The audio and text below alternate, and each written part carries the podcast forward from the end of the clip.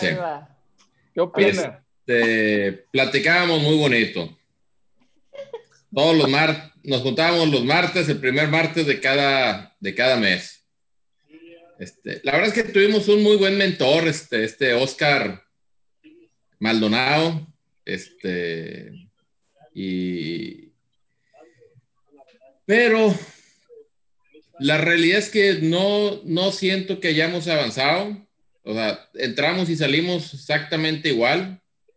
Este, no, no sentimos que haya sido un, una cosa para lograr un cambio.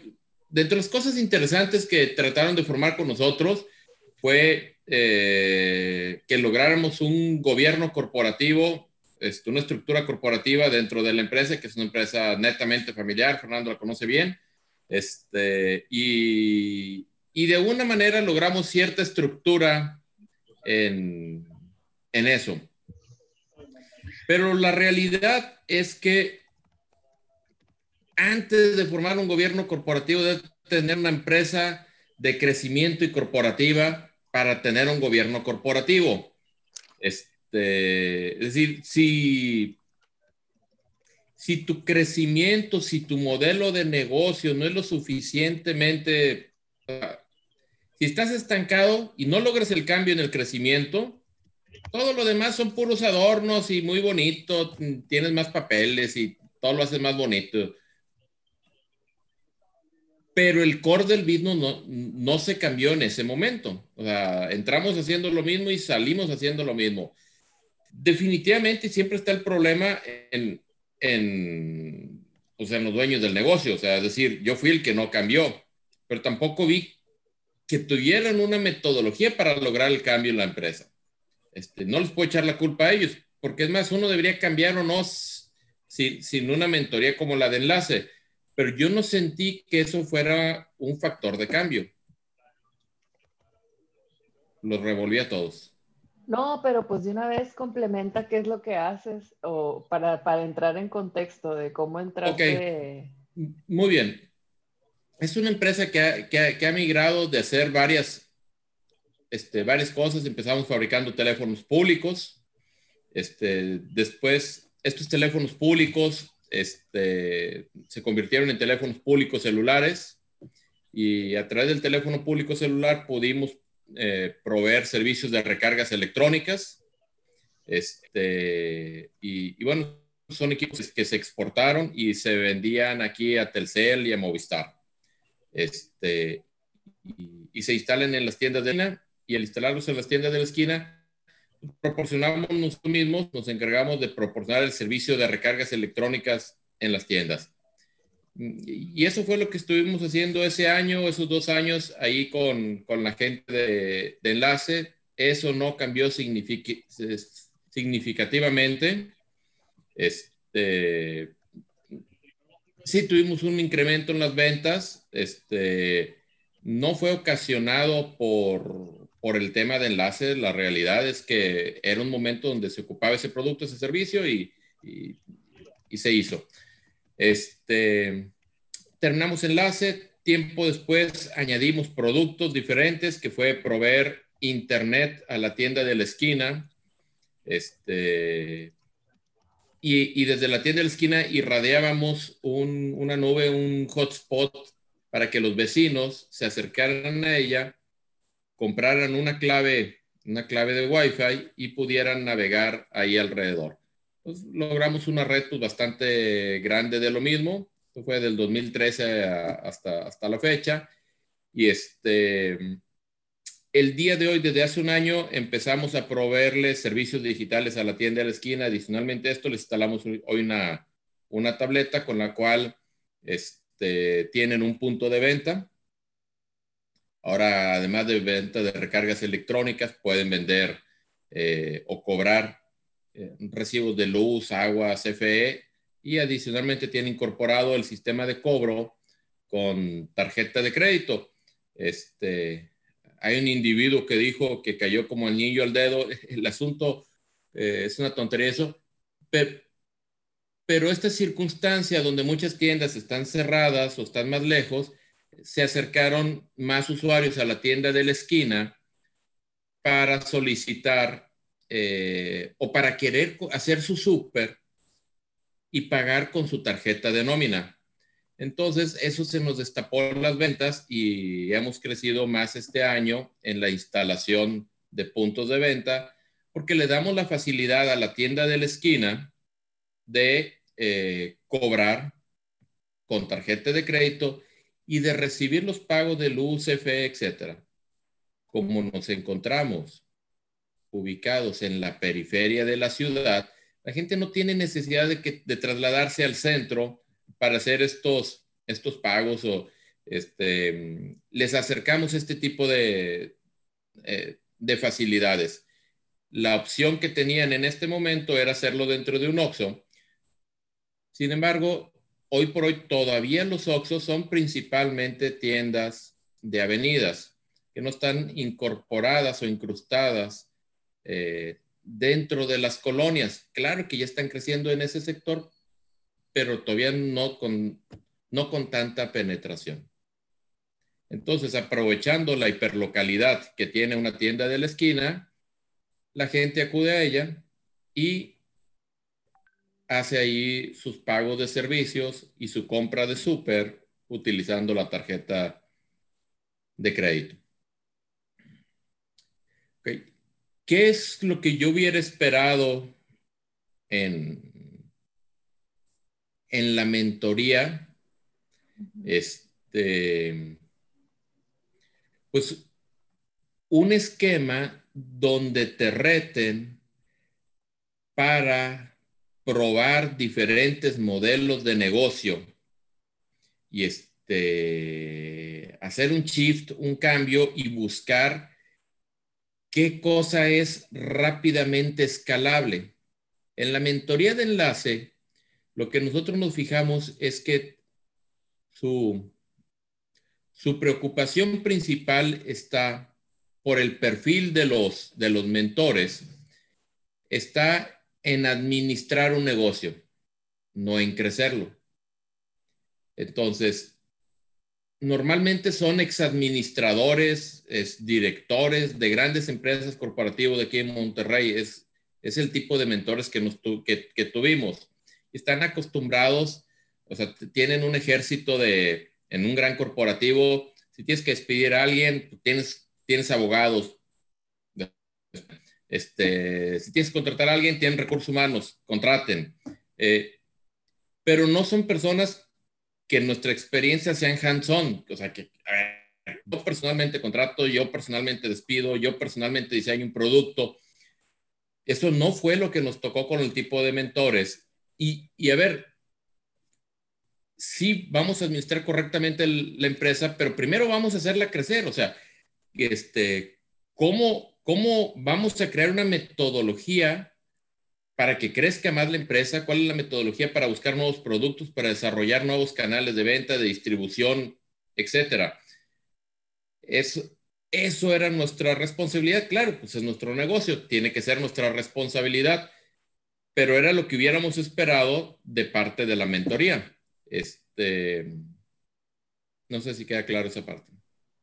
Sí, y, pero a mí me llama mucho la atención como eh, el interés que tienes por estos temas, este, o sea, como por, por la cuestión de, de, entrar a este tipo de, de lugares y no por, a lo mejor por conseguir como, no sé si lo has hecho antes, pero como una consultoría muy así específica para lograr eso que quieres hacer. O sea, ¿por qué te llama la atención tanto eso de los concursos? ¿Qué concursos? y lo digo al aire, o sea, digo, por ejemplo... ¿Pero, qué concursos? los concursos, o sea, de, por ejemplo, este tipo de enlace y el de, de Silicon Valley y eso, o sea, ¿qué te, que te llama la atención. O sea, lo digo al aire como... O sea, más que concurso es, ¿por qué, por qué, por qué ¿por qué piensas que es bueno estar aquí o consumir contenido de Y Combinator? ¿O ah, por, qué entraste, por qué entrarías en Endeavor? ¿O por qué, Ajá, ¿por qué te llama la atención? ¿Cuál es la motivación, vamos a decir, empresarial y personal o emocional de decir, sigo en la búsqueda de ese lugar donde, ¿verdad? Sí, sí, sí, exacto. queremos crecer el negocio. Entonces, este, estamos buscando la manera de, de, de poder hacerlo crecer. En, en una plática que, pues, que, he tenido mucho con, con, Fernando, este, hoy nuestro negocio funciona, es rentable. Sin embargo, no es escalable masivamente. Yo no entendía la diferencia entre un startup y un negocio. Lo, lo que Fernando le dice la palabra un changarro, changarrote. Entonces, mi hermano y yo somos emprendedores seriales. Hemos puesto muchos negocios. Adicionalmente, esto tenemos unas carnicerías. Adicionalmente, esto tenemos un rancho este, que produce espárragos y se exporta a Estados Unidos. Este, y otros negocios. E, este negocio que tiene algo que ver con tecnología, y este, de hecho mi hermano estudió con, con Fernando una maestría, este, entonces así empezamos a conocer un poco que habían otros caminos de crecimiento. Sin embargo, no fue hasta, puedo decir, hace un mes que volví a escuchar a Fernando hablar del tema de las startups, que entendí que era una startup. Un startup es un negocio principalmente tecnológico, rápidamente escalable, que requiere un mercado muy grande y, este, y, que hay que encontrar una solución a, un problema. Entonces, nosotros normalmente hemos atacado pues algunos mercados que conocemos, nunca nos fijamos si es grande o no es grande, solamente, es más, probablemente nos, nos fijamos si podemos nosotros solucionar un problema o no. Nosotros, nuestro primer, primer negocio fueron maquinitas de videojuegos y proporcionábamos los servicios en la tienda de la esquina. Poníamos una mm. máquina y, y, este, con los Street Fighter, tú te ves muy joven, Gaby, no creo que lo No, sí la jugaba en las tienditas, los Street Fighter y Mortal Kombat. Me veo joven, pero ya tengo mis 35. Eso, eso los instalábamos nosotros, eran de nosotros esas tienditas, esos puntos. Y lo que hacíamos era, se los instalábamos y recogías un porcentaje, el 30% era para ellos y ellos no tenían que invertir en las máquinas y nosotros nos quedamos con el otro porcentaje. Se viene la crisis del 94, ¿qué hacemos con, este, con esto? Pues desarrollamos un teléfono público con con eso. Y, entonces siempre nuestro enfoque era qué le proporcionamos a la tienda de la esquina para que ellos ganen dinero. Y si ganan dinero, pues nos van a pagar a nosotros. Entonces, siempre desde, desde entonces, desde el noventa y tantos que estamos en la tienda de la esquina proporcionándole eh, algo, en ese momento fueron este, maquinitas de videojuegos, después fueron los teléfonos públicos y, en ambos casos le solucionabas un problema a, los vecinos. Es decir, la gente que no tenía una línea telefónica acudía a la tienda, hacía la llamada, y este, ahí estaba un problema solucionado y la tienda atraía clientes con eso y ganaba dinero. Y luego pues, le pusimos un celular a ese teléfono y luego le pusimos un mecanismo para venta de recargas electrónicas y lo mismo, o sea, siempre alrededor le solucionas un problema a alguien y, este, y él gana dinero y por lo tanto decimos que nosotros no vendemos nuestros productos. La gente lo compra cuando les hacemos una presentación. Tienes este problema, esta es la solución, si lo quieres y lo Este, pero es un negocio que requiere servicio y mucho mantenimiento y es de hardware. Entonces, aunque la necesidad le existe en casi todas las tiendas de la esquina, el producto que tenemos va acompañado de un servicio, de, un, de un servicio físico en cada una de las tiendas. Hoy que venden estos servicios digitales, pues suena muy bonito cuando nomás es digital. Sin embargo, hay que trasladar un dinero. O sea, la gente vende recargas electrónicas, les damos crédito para que puedan vender la recarga y no tenemos que recoger ese dinero. Les podemos pedir a algunos clientes que nos depositen, los que tienen ya, eh, los que ya han migrado y que se han bancarizado y nos pueden hacer los depósitos este, pero, pero principalmente es un, es un negocio analógico. Oye, lo, podemos instalar en 5 millones de tienditas que hay en toda Latinoamérica. Es muy complejo porque no es un negocio digital. Eh, utiliza la tecnología, pero hay que, es, es muy humano el, el negocio con mucha administración y es un margen pequeño. Entonces lo tienes que operar muy, muy... Oye, Carlos, una pregunta. ¿Qué piensas? Fíjate que eso siempre para mí es un dilema y no lo he resuelto, fíjate. Siempre he escuchado cosas como, por ejemplo, cosas así al aire. First time founders focus on product y los second time founders second, eh, focus on distribution. O sea, como que dices, la primera vez acá déjame hago el producto y luego ya te das cuenta que pues no es tanto el producto, ¿no? Sino cómo lo lo que tú estás diciendo, oye, cómo esto lo masifico, hay las barreras que hay que para masificarlo. Más, dices, el producto sea físico, digital, como quiera sale, ¿verdad? Y luego, que eso es por un lado. Y la otra, ¿qué piensas como de, por ejemplo, Kavak? Acabo de conocer a alguien que acaba de entrar a Kavak aquí en Monterrey, van a abrir. O sea, vienen, pero una cosa agresiva. O sea, se van a acabar todos los lotes de autos, de las agencias y lo, se van a acabar. Los tianguis. Así. Los se van a morir. Bueno, los tianguis no sé por qué. Creo que, creo que no por el segmento como tan bajo de, carros usados y van a mantenerse, pero oye, todos los lotes de Revolución, Garza Sada, los, seminuevos de las están muertos ya en mi mente, ¿verdad? Sí. Y, yo te pregunto, ¿verdad? Pues, ¿Qué más físico hay que un carro, ¿verdad? Que tiene, oye, la pintura, o sea, es bien, es bien latoso. ¿Qué opinas de, o sea, qué opinas de eso? De que, y, y el otro es First Time Founders Focus on Software en Second Time Founders Focus on Hard. O sea, y el ejemplo es Elon Musk, ¿verdad? O sea, él siempre tuvo el sueño de ir a Marte, ¿verdad? Y lo va a lograr en el 2024, al menos eso dijo la semana pasada. Pero su primer, su primera empresa no fue acá Rockets, ¿verdad? Solar Energy, no, dijo, yo hago PayPal, ¿verdad? Y ahí se... Miren, eh, no, no, no creo que tenga que ver si eres este, first time o second time. O sea, ok, ok.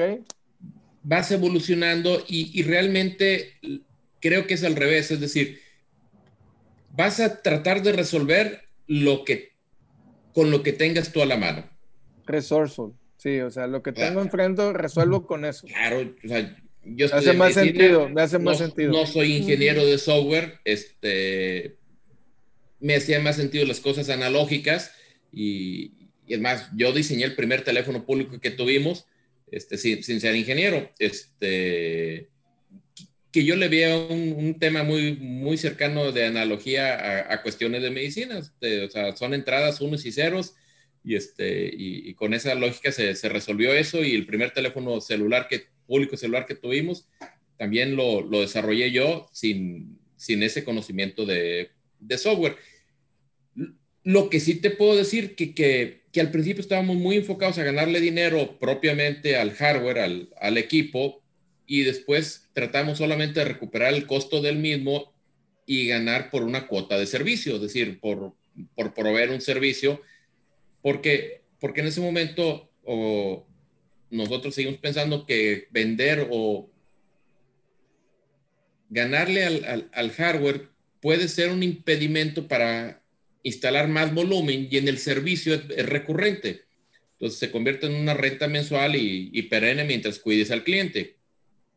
Entonces, eh, eso tiene mucho sentido. Por un lado, nuestro modelo de negocio nos permite generar un pequeño ecosistema, como no es eminentemente software, pues es medio complejo que haya alguien que vaya y te quiera quitar el mercado, aunque, sea, aunque sea un nicho pequeño, pues porque requiere mucho trabajo. Este, no es un, o sea, no es, no es con que hoy voy a hacer el mismo software, porque hay muchas plataformas de recargas electrónicas y, y cuando lo intentan hacer y les dan más porcentaje, a lo mejor no lo quitan dos, tres días o dos, tres meses, pero cuando le dice al cliente, oye, pues te acuerdas que yo te daba crédito y que yo pasaba por el dinero, sí, bueno, pues sigue estando presente. Y dice, no, hombre, pues me es más costoso ir a depositar que, este, que, seguir aceptando el servicio de ustedes. Entonces, cuando está así combinado, pues continúas con el, con el modelo de negocio. Este, y eso, eso nos hace que conozcamos, que, con, que conozcamos bien a la tienda de la esquina y, pues juntos estaba platicando con Fernando, ¿qué otras cosas podemos explorar para ofrecerle a la tienda de la esquina? Pero creo, o sea, que, que este último mes, esta mentoría, estas pláticas que he tenido con Fernando, me ha servido más en cambiar el, chip, el, mindset que, que, que, habla mucho Fer, de cómo uno puede pensar. El otro día, Eric y, y los muchachos de Emisari, que nos dieron una plática extraordinaria. Este, aquí andan. Aquí andan, sí. Aquí andan, sí. Andan. O sea, algo increíble es que se atrevan a pensar que pueden formar el One Billion Dollar Company o el 100 Million Dollar Company y decirte, es posible, no es ridículo, eh, es real y, se puede lograr. Y lo están haciendo. Y lo están haciendo. ¿verdad? O sea, no, no es nada más este tema de andar soñando, sino they work for it every day and they get the outcome every day. adiós regando y con el mazo dando. Así es, así es, don Chuy. O sea, es, es este tema de, oye, pues, este, aquí no hay funding, aquí no hay YC, aquí no hay Techstar, aquí no hay este, aceleradores corporativos. Aquí hay que sacar este, este, el crecimiento exponencial de la manera más bootstrapping que puede, que puede haber. Fíjense que me acordé mucho de ustedes, eh, bueno, los traigo muy presentes, pero ayer en la noche estaba viendo un video de Stanford y estaba hablando este, Anders, de Anderson Horowitz y estaba, estaba hablando de que, que, que, que, como que qué consejo le daba a los founders de Silicon Valley. Y luego así dice, bien fácil. Eh, bootstrapping as, los, as long as you can. O sea, olvídense acá de que matar video en viernes, ronda 1, ronda 2, este, pitching, o sea. Es que lo que pasa es que les da ronditis aquí al principio, es el problema. Así es, o sea, pónganse a jalar, pónganse a vender, a, chipear producto, ¿verdad? Este, y entonces ahí es cuando ya hacen, dice, entonces, y, y, de hecho, pues él dice, oye, ya cuando yo veo que hay un founder que conoce bien su mercado, no porque quiere bajar dinero, sino porque quiere resolver un problema y porque sale a vender y porque crea un producto y hace delivery de eso todos los días. Dice, pues ese es el founder que yo le meto lana, ¿verdad? Other way around, pues estoy viendo a alguien que pues me quiere sacar los billetes, ¿verdad? Nomás, ¿verdad? Y no sé si lo va a poder construir el producto y a ver si... De, hecho, él dice algo que nunca he escuchado. Dice, the easiest thing for a, for a founder team is fundraising. Sí. Dice, fundraising is super easy.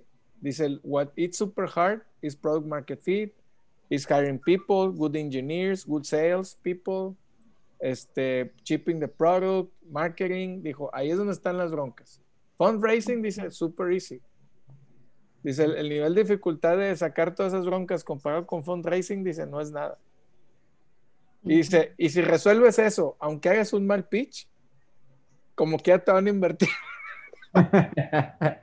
Aunque tu pitch sea así bien malo, o sea, de tanto explicado, güey, como que ya te van a invertir, hombre.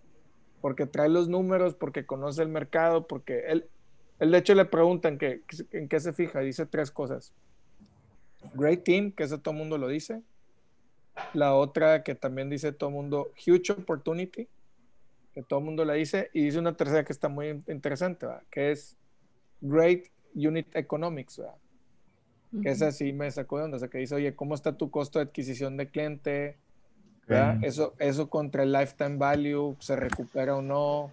¿Cuáles tus niveles de márgenes de, de, de atracción costo de, operación también, ¿no? Así es, costo de operación, tu retención, ¿verdad? Dice, eso es lo que andamos buscando, ¿verdad? Y entonces, y dices, pues estás viendo otra lógica, ¿va? porque a veces se generan mitos acá tipo Shark Tank, ¿no? Que sale el, el, yerno de Slim. Sí, no, yo aquí te meto, ahí es puro rollo, ¿verdad? Es puro, puro rating en, en, en Sony, ¿verdad? Nada más, ¿verdad? Y para Fox o lo que sea, ¿verdad? Oye, dice Rocío que pases el video. El ese. Oye, pues de una vez, Rocío, preséntate, ahí andas. Para conocerte. No sé, o Sebastián. Sí, la liga del video.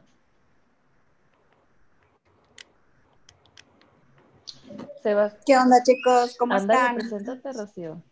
Hola, Ah, Rocío. no te- Buenas Hola. tardes. Perdón que traiga mi cámara off, pero la verdad estoy ya, ya flojeando bastante después de un ¿Ya pijama? Sí, exactamente. No, pues qué gusto saludarlos. Este, pues no, hombre, yo vengo conociendo a Fer ya desde hace mucho tiempo, eh, desde el TEC, desde la parte de, pues desde emprendimiento, ¿verdad, Fer? Ya hace bastantito, desde que mm, él impartía la materia de emprendimiento. Y pues más adelante allí unas colaboraciones que estuvimos con la carrera de creación y desarrollo de empresas por varios años.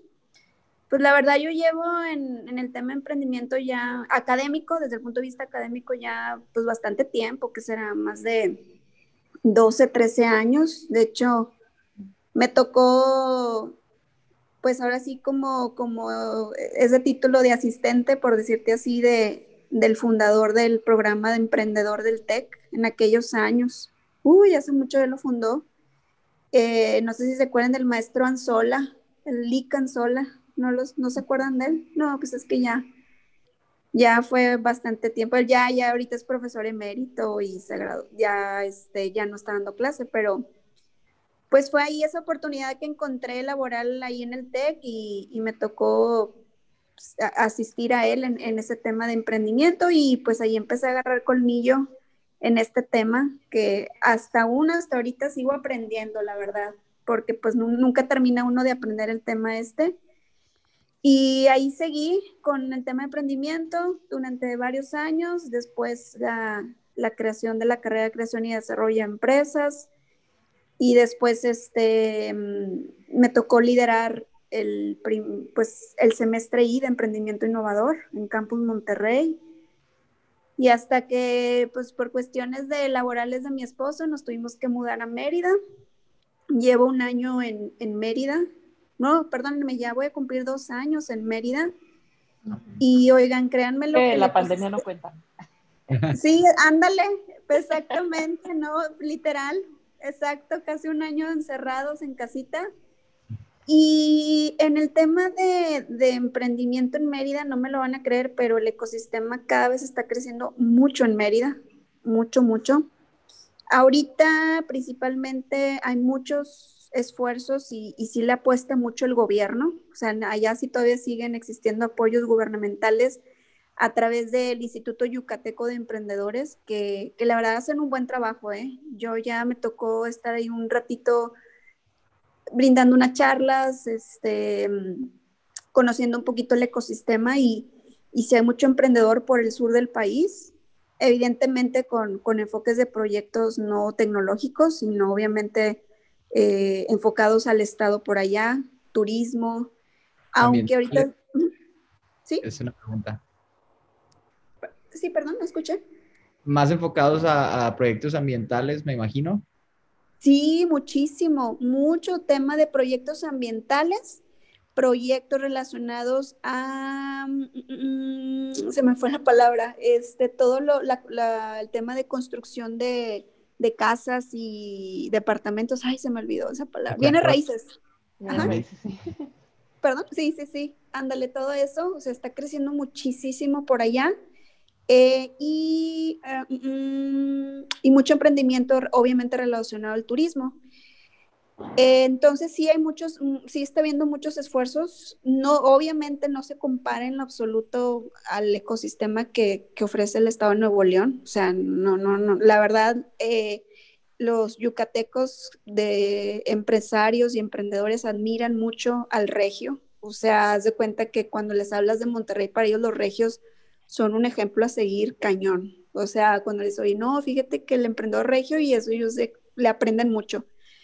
Y está habiendo muchas inversiones extranjeras ahorita en Yucatán. Por ejemplo, eh, recientemente eh, con el tema del turismo, eh, no sé si ustedes sepan, se va a construir uno de los estadios más increíbles y más grandes que va a haber en todo México.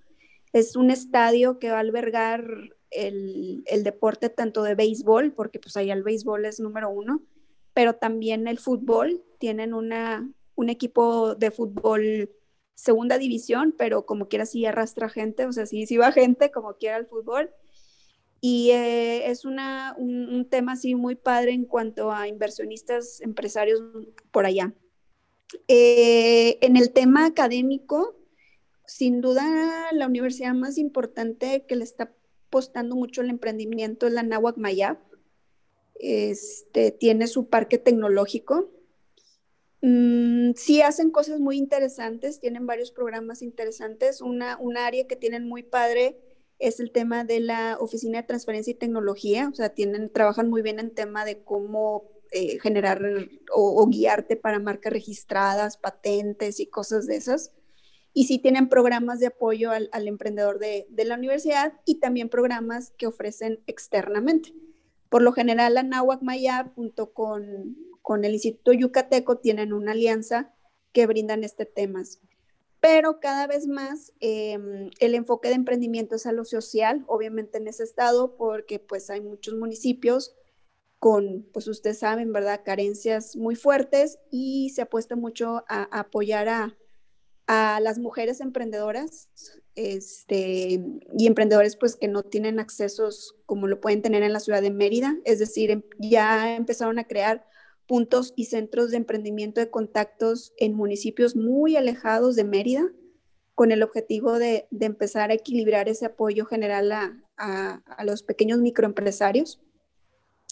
Y pues bueno, también existe el, Centro Municipal de Apoyo al Emprendedor de la ciudad de Mérida. También son, son fuertes, aunque yo creo que el más fuerte es el Instituto Yucateco pero sí, sí, sí suena bastante interesante. O sea, sí hay cosas muy, muy padres.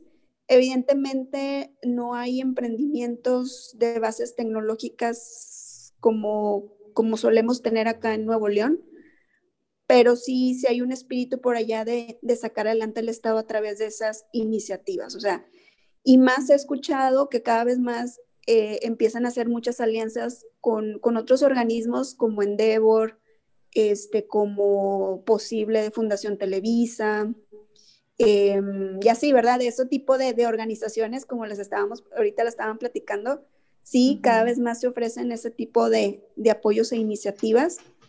Y mm, son pocos, la verdad, son pocos este, organizaciones así externas que estén presentes para apoyar al emprendedor. Una, una que yo he escuchado mucho y conozco al fundador que se llama Diego es Hack Sureste.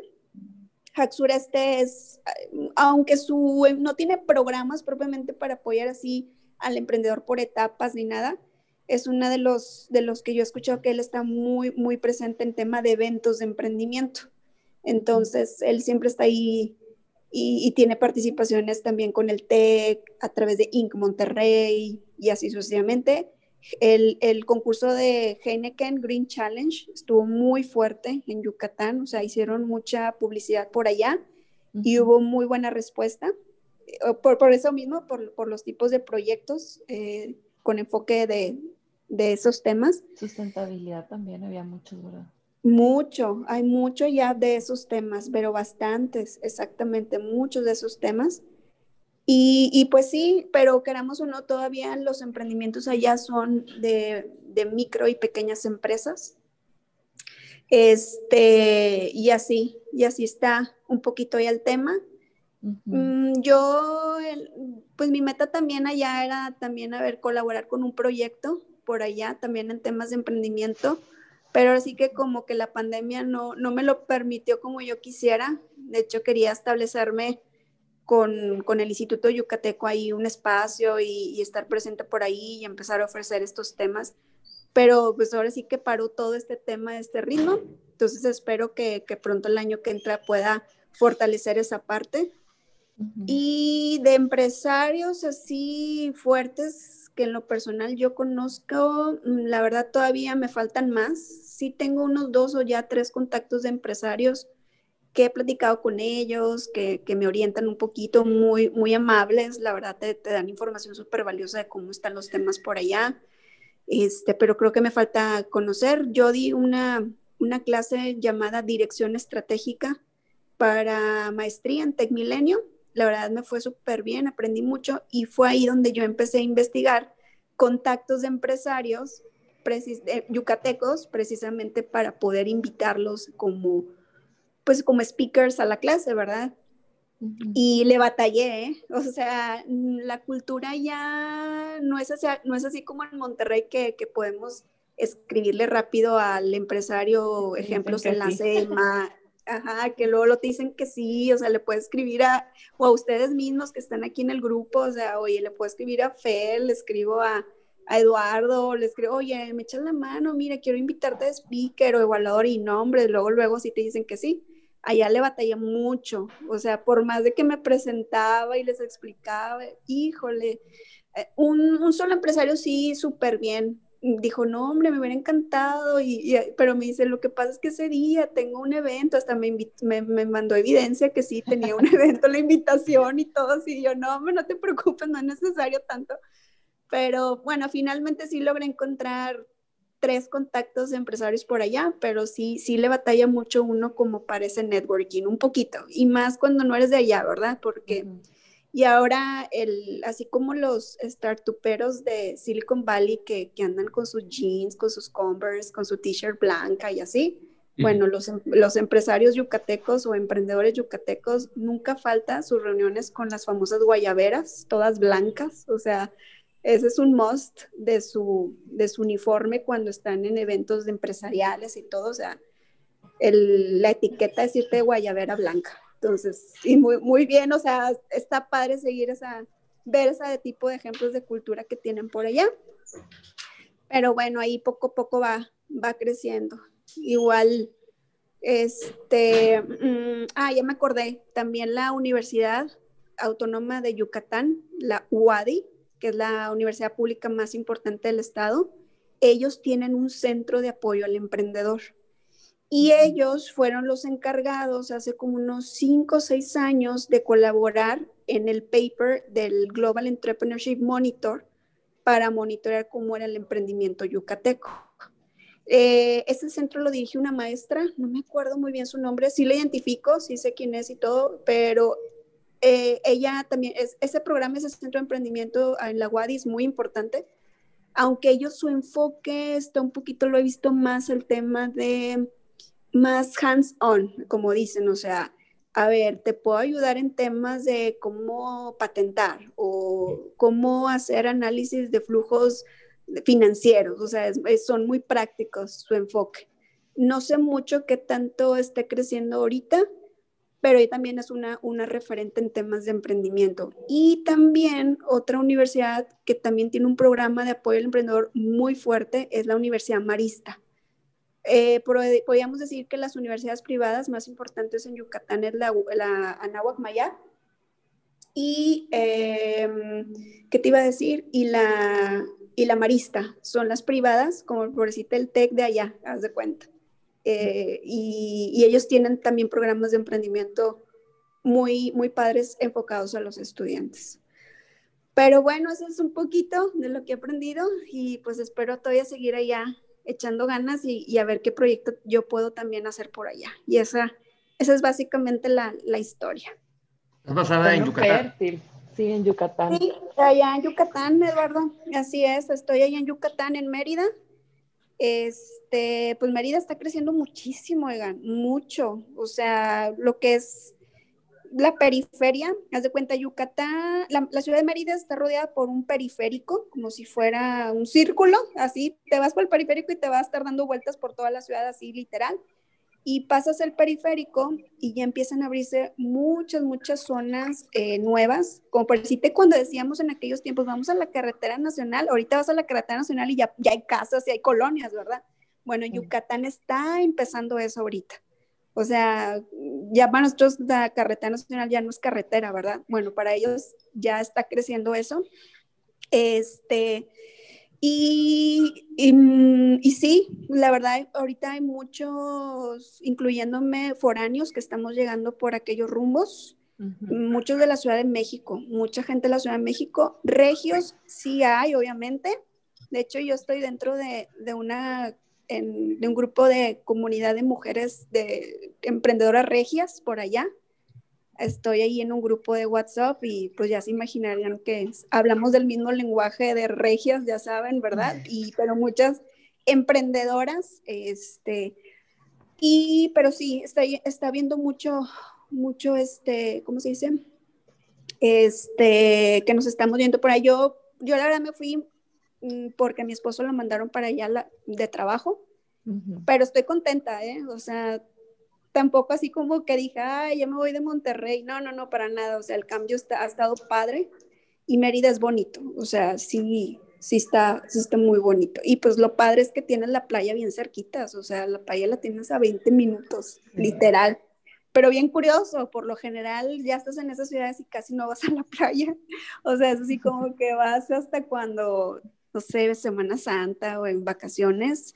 Mucha gente tiene sus casas de playa por allá muchas rentan por Airbnb, o sea, literal, oigan, las haciendas, ya se imaginarán las haciendas que hay por allá, o sea, de películas, haciendas de novelas, así literal, o sea, muy, muy padres, hoteles y cosas así muy, muy interesantes. Y mm, recientemente Mérida fue escenario de un evento muy importante.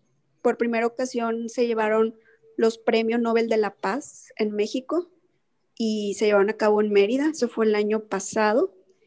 Eh, también una, una cumbre de mujeres líderes latinoamericanas emprendedoras, también lo llevaron a cabo por allá. Y ha sido escenario de eventos muy, muy importantes. Smart City, también recientemente ese evento que también fue ahí.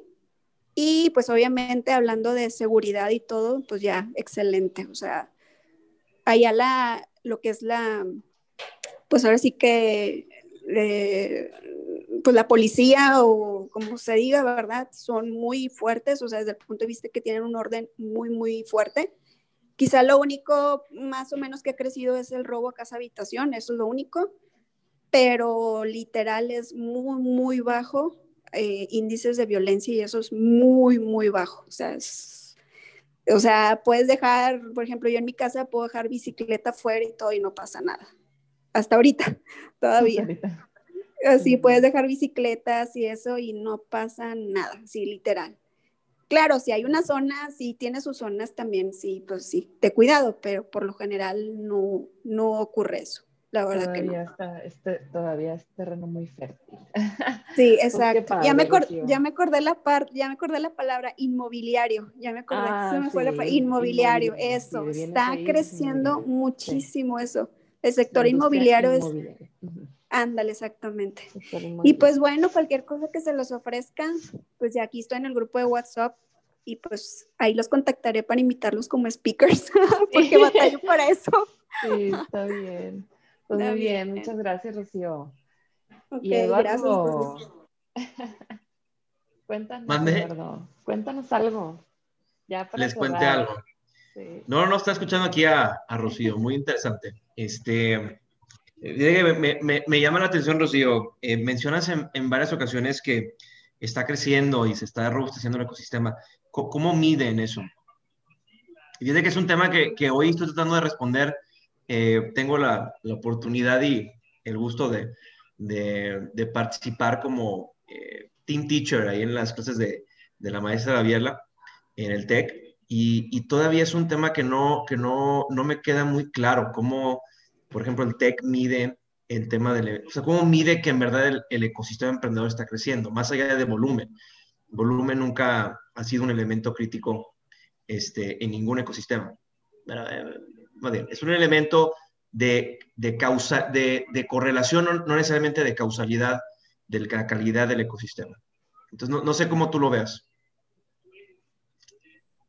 Eh, sí, Eduardo, sí, sí, sí, tienes razón. Sí, ese es un tema, la verdad, que hasta el momento, pues, podemos tener diferentes perspectivas. Eh, por lo general, yo me guío mucho por la metodología del GEM, del Global Entrepreneurship Monitor, este, porque ellos tienen particularmente mm, eh, factores muy importantes que miden esa tasa de, crecimiento del emprendimiento. Eh, a lo, quizás a lo que yo me refería de que está creciendo el ecosistema de emprendimiento, más que todo lo decía desde el punto de vista de eh, mm, de apoyos generales, o sea, ya sea de iniciativa gubernamental, apoyos de, eh, organismos que están creciendo, de programas académicos que las universidades están ofreciendo y así sucesivamente. A eso más que todo yo, yo me refería. Pero a mí en lo personal, el punto de referencia de factores o elementos, por lo general yo me guío por, por esos indicadores del GEM. Súper, súper. Pues un gusto, Rocío. Y igualmente, gracias por compartirnos tu historia, Carlos. Gracias, Eduardo. Oye, pues di algo, Eduardo, cuéntanos la tuya ah, en, estos últimos 10, 15 minutos. No, ahorita no tengo mucho que contar. este, Bueno, sí, mucho que contar, pero eh, relevante aquí al foro. Este, me, me le hago una, pregunta al, al foro. Que, ¿Cuáles son las próximas empresas que ven que, que serán los próximos Rocket Chips de México. Sí. Que hayan visto. No sé si alguien de, aquí de la, del foro este, invierta o emprenda. Bueno, digo foro, pues estamos aquí cinco personas. Sí, sí. Está muy interesante. Este, eh, no, la verdad es que no, no conozco de empresas sobre esa naturaleza. Mira, ahorita tu pregunta que le hiciste a, Rocío, yo veo lo siguiente, me tocó viajar a, ahí a, Mérida hace como un año y, lo que observé es que la ciudad se ve, como lo mencionó, a nivel inmobiliario con un gran crecimiento. Este, ya se ven edificios, ya cambió de, esa perspectiva que se veía de pueblo a, ser una ciudad, ciudad grande, con edificios y con una infraestructura muy bien montada. Lo mismo le sucedió a las grandes ciudades que ya existen en México, las tres, cuatro más grandes. Y, y yo veo un, una etapa de crecimiento. Eh, por ejemplo, Monterrey tuvo primero su etapa de crecimiento industrial, luego acaba de tener y está teniendo una etapa de crecimiento inmobiliario impresionante. Esto genera un gran flujo de capitales. Y este, lo, lo cual está sucediendo el día de hoy en un montón de ciudades este, más pequeñas en, México, que los comparamos contra Guadalajara, Monterrey, México, está sucediendo en Querétaro, en, Puebla, en Mérida, en muchas otras ciudades eh, del país. Eh, eventualmente eso está generando una gran riqueza y, la siguiente etapa, y, y, muchos de los hijos que son jóvenes, este, chavos de, como ustedes, de 25, 24 años, que están estudiando, ya traen una perspectiva diferente porque muchos de esos chavos ya estudiaron en el extranjero o han ido o van a ir al extranjero, han escuchado estas pláticas este, y, creen que esto es posible. Eh, cuando, o sea, cuando eh, nos tocó escuchar a los muchachos de, de Emisari y Gaby me pregunta, ¿y por qué participas en este tipo de foros? Porque creo que si uno observa que un ser humano convencional de sangre y hueso puede lograr esas cosas, entonces uno lo ve posible que uno también lo puede hacer. Pues creo que en la medida que, que, se compartan más historias de éxito y que más gente lo escuche, y entre ellos principalmente los jóvenes, se van a dar cuenta y nos vamos a dar cuenta que es posible y se van a lograr grandes retos este, un ejemplo que no es de, negocios, este, pero lo equiparo es que hace dos años mi hermano decidió ser un Ironman, hace tres años, y nunca había hecho ejercicio. Y, este, y ese año lo corrió y lo terminó. Y cuando lo estaba haciendo, dije, yo también puedo. era una cosa que jamás me había planteado que pudiera yo realizar. Este, nunca he hecho ejercicio tampoco y el año siguiente yo hice un Ironman y lo terminé. Este, entonces, cuando uno ve que es posible y que lo hizo un humano que uno lo considera, es un humano, o sea, es igual que yo, o sea, no es Elon Musk, porque Elon Musk puedo decir, no, él es especial, muy inteligente, muy esto, muy el otro, y tiene características diferentes, su ciudad, su lugar, su país. Pero cuando uno lo ve en Monterrey o en Mérida con humanos normales, de carne y hueso. Oye, entonces soy yo. O sea, sí puedo, sí se puede. Entonces, compartir estas historias va a ser la diferencia en que se pueda o no se pueda. entre más frecuente platiquemos y compartamos estas historias, más se van a animar y decir, oye, ¿y yo por qué no? Yo también puedo. Y van a encontrar la manera la gente de lograrlo. Este, creo que esa va a ser la manera, por eso seguido le digo, Fernando, esto que están haciendo del cabrito vale y ponerle título, este, este, este esfuerzo de, sentarnos a platicar, aunque seamos hoy nada más cinco personas, pero que, que no se rompa la costumbre, va a ir atrayendo eventualmente la masa a un ecosistema que se tiene que generar, no la tenemos que creer que México, que Monterrey, que Mérida va a lograr formar sus propios valles de, de empresas eh, de alto crecimiento.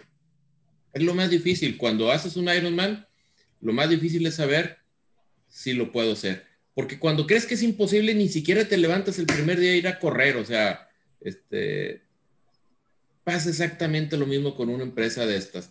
Si crees que es imposible, ni para qué le empiezas. O sea, y entonces va a ser un changarro, un negocio que sí, que te resuelva cierta cantidad de problemas, pero nunca con todo el chipset y mentalidad de que va a lograr ser una super empresa de estas de las que estás hablando, Eduardo. Lo que te puedo decir, no te sabré decir ninguna, probablemente estos chavos que estuvieron con nosotros hace poco, los de Misari, tienen el potencial, pero como ya empiezan a ver de estas empresas, más chavos se van a animar y pronto, ahora sí vamos a tener muchos nombres de cuál decirles, estos chavos pueden, estos chavos pueden. Y, está bien, y felicidades que hiciste un Ironman. Sí, qué padre. Qué denso. Ahora yo no quiero ser. ahora yo. Pero, Y de hecho yo, me arrepentí, iba a ser una, un, un, maratón de 50K en bicicleta y me caí y me dio miedo ya después volverlo a, intentar. Y entonces ahora que lo dices, digo, ay, ya lo voy a volver. sí. Muy bien. ¿Qué, decías, Eduardo? Perdón, te, interrumpí. Es que me emocioné con el Ironman. Sí, sí, sí. Este, fíjate ahorita que hablaban de, de yo, yo creo que tiene todo su mérito. Eh, me, me, llama la atención que, que este, eh, hablamos de, de, empresas en Monterrey de, con cierto tamaño, con cierto... A mí me tocó porque yo lo vi desde Endeavor, dirigiendo la parte de, de Monterrey. Y luego cuando los comparamos con las empresas de Ciudad de México, eh, a veces nos, nos llevan cinco kilómetros, o sea, leguas, leguas en avance, en capital, en, en eh, ya, ya, llevan tres o cuatro mercados abiertos en otras regiones. Entonces me, me, me pone a preguntar un poco, eh, yo lo, lo, lo comentaba en una sesión que invitamos a, de ponente a, al MD de Endeavor de México, se llama Vincent, y nos decía, yo nunca he entendido los regios. O sea, es el, es el cadillo que tengo en las nalgas Mendigo Monterrey porque no he podido descifrar el por qué los regios les gusta hacer empresas regias para regios. Y, y, muy difícilmente, más allá de las 10 empresas que, desde hace como 100 años nos creado otras 100 iguales o, 5 iguales, este, siguen haciendo empresas para, de regios para regios. Y, y yo sigo viendo todavía ese, ese común denominador con algunas excepciones que estamos viendo ahorita en, el mercado. Eh, pero creo que hay, hay, un elemento que nos falta en Monterrey. Eh, todavía no, yo, no, yo, yo, incluso no logro todavía entender o, o aislar esa variable que, que, creo que es muy cultural todavía, de, de no querer ser el, el, el big fish in a, in a little pond, sino lanzarte al mar competir a un nivel regional, global o, este, o, regional, o sea, en, Latinoamérica. Y, y, tienen que venir foráneos o extranjeros a ponernos el ejemplo en Ciudad de México. ¿sí? Y, y eso es un tema que a mí me, me, me prende, o sea, me, soy muy competitivo y, y me gusta verlo y eh, no me gusta ver que, que, se nos van a oportunidades eh, a nivel, si lo vemos como propuesta de valor de ecosistema de la ciudad. Eh, al final, por el bien de México, estamos avanzando bastante. Se acaban de anunciar tres rondas de financiamiento, que, que vaya, ahorita que mencionó Fernando, que es, que es más fácil levantar lana que, que operar un negocio, las dos están dificilísimas, ¿sí? Está bien difícil las dos, ¿sí? Este, eh, sobre todo si eres mexicano. Pero, pero lo que sí creo es que eh, eh, reconocimiento donde se debe y, que Bitso, Fondeadora y Albo estén levantando las rondas que están levantando justo durante COVID, hijo de su maíz, o sea, ninguna de esas, o sea, no, no, he visto, no he visto una ronda arriba de 10 millones de una región en los últimos ¿qué? 10 años. ¿Sí? Va a empezar a este, ocurrir, Eduardo, va, va, a empezar a ocurrir, este, es, es, como el ejemplo ese de mi hermano, o sea, se requiere un hermano mayor, porque es más grande mi hermano, este, que ponga el ejemplo y que diga, yo también puedo. y te digo, viene muy fuerte estos chavos, maestro, o sea, yo sí creo que, que van a empezar a surgir, pero ¿sabes qué? A nivel escuela, este, que es, que es el lugar donde tienes una me gusta la palabra universidad porque habla de un universo. O sea, tienes un universo muy, muy grande este, en, una escuela. Eh, necesitamos transmitir estas pláticas, estas conversaciones, y así se puede, y estar poniendo ejemplos regionales. De nada sirve poner ejemplos americanos, porque uno siempre puede decir, ah, bueno, es americano, allá se puede por tales razones. No, tenemos que empezar a poner ejemplos regionales para poder decir, sí se puede. Y eso va a ser el que acelere el proceso de, emprendimiento.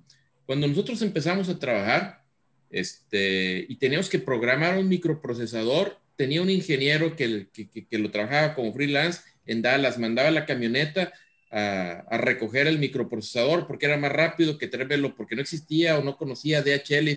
DHL. Estoy hablando de hace ya casi 30 años. Este, eso era bien complejo. Ya después lo conseguí en Taiwán y me lo mandaba por correo electrónico y me sentía súper tecnológico.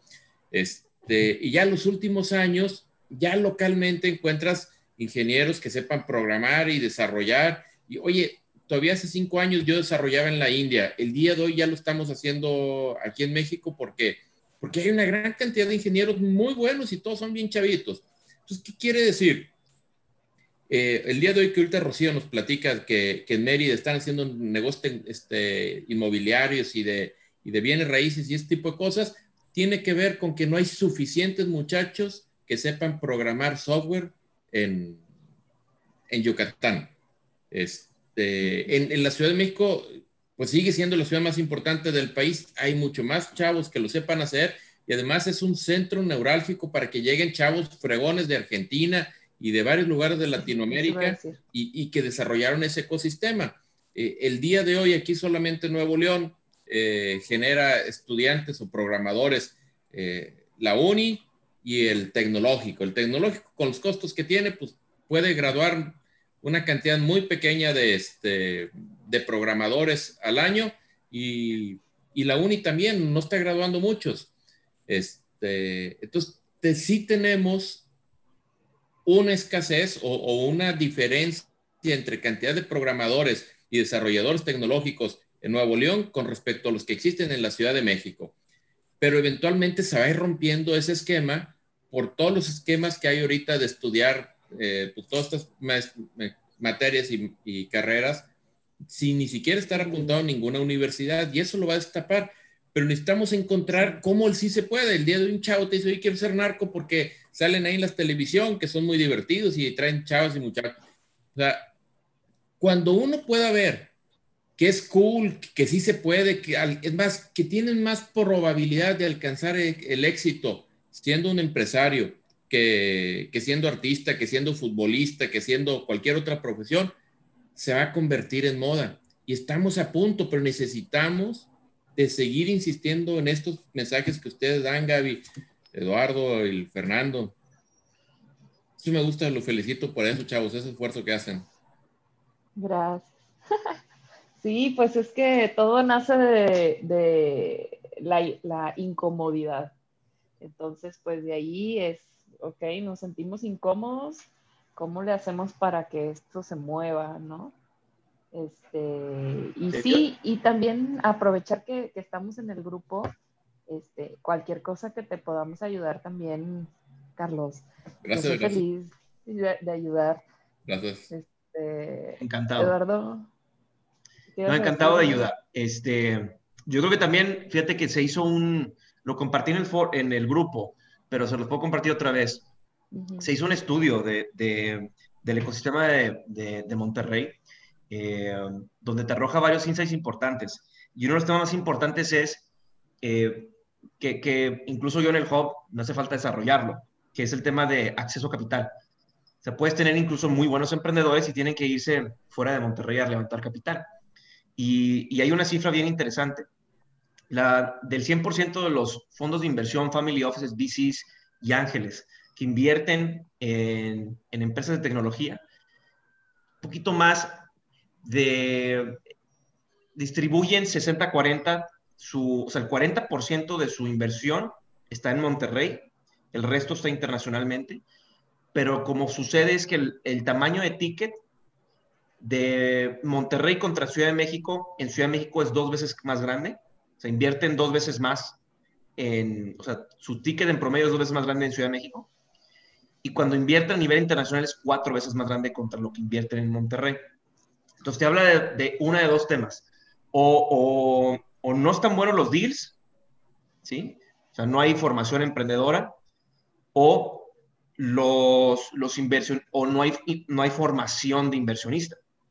Yo creo que son los dos. Yo creo que, este, yo, creo que son los dos. Este, yo, yo creo que es eso. O sea, yo creo que queremos ver un mejor ecosistema no necesitas 5 millones de dólares. Puedes empezar invirtiendo 5 mil, 10 mil y puedes empezar a involucrarte con, con emprendedores que ya son rocket chips. creo que eh, Monterrey no necesita más startups, necesita más scale-ups. ¿sí? Y, y, ya tiene muchos startups. Hay que, hay que nutrir el pipeline, pero lo que necesitamos es raza que, que mega, mega, mega crack, que le metamos un buen de lana, en vez de meterse las bienes raíces, pues a estos güeyes. Pero va a empezar a ocurrir, Eduardo. O sea, al irse cerrando las oportunidades de inversión en bienes raíces o ver que, que los retornos empiezan a disminuir porque, este, porque está muy saturado el mercado y, y eso ya ocurrió este año, es decir, al, el asunto de la pandemia y, y, del home office, etcétera, pues va a ser que el, que el porcentaje de lugares ocupados y que se pongan en renta todo eso disminuyó. Entonces, ¿sabe qué? Me sobra lana. ¿Dónde la meto? ¿Sabes qué? Está este sector.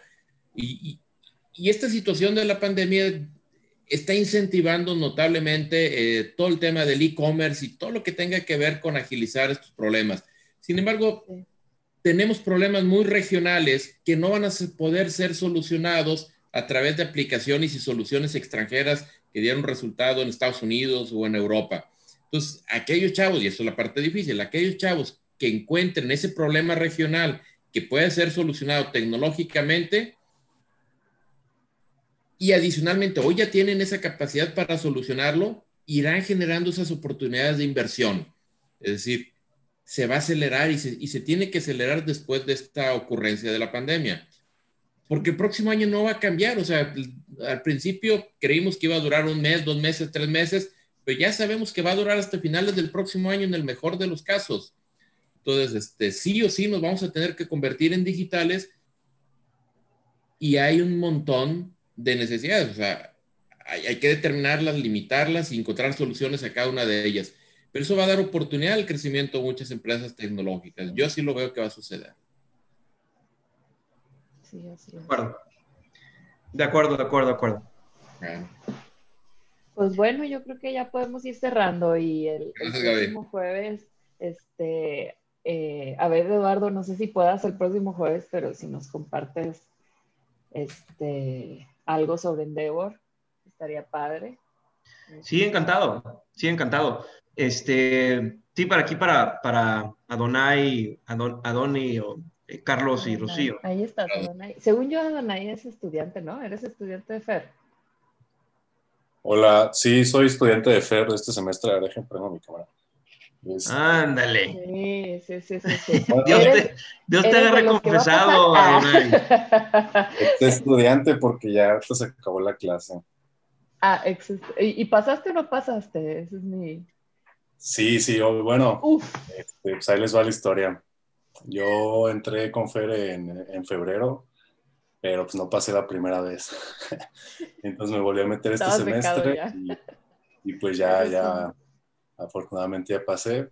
pero pues, ahorita estoy trabajando para Fer, entonces pues ya se imaginarán, ando, ando chambeando ahorita. Súper. Bien, y lo están escuchando, lo están escuchando. Sí, qué bueno y, que... Bueno, nada más quiero comentarle lo que decía Carlos, se me hace muy importante de como no dejar morir esta, esta iniciativa. A mí se me hace muy importante. Yo ahorita estoy en Guanajuato porque pues, estaba forando ahí en Monterrey y ya me vine para acá por la pandemia, etcétera. Pero sí, definitivamente aquí en este estado como que no hay mucho emprendimiento, o sea, sí, pero como lo llaman, ¿no? De los changarros. Y definitivamente aquí en el estado hay muchísima oportunidad, en, el, en todo el Bajío hay mucha oportunidad de, de, principalmente de todo lo que tiene que ver con la agronomía, es muy fuerte.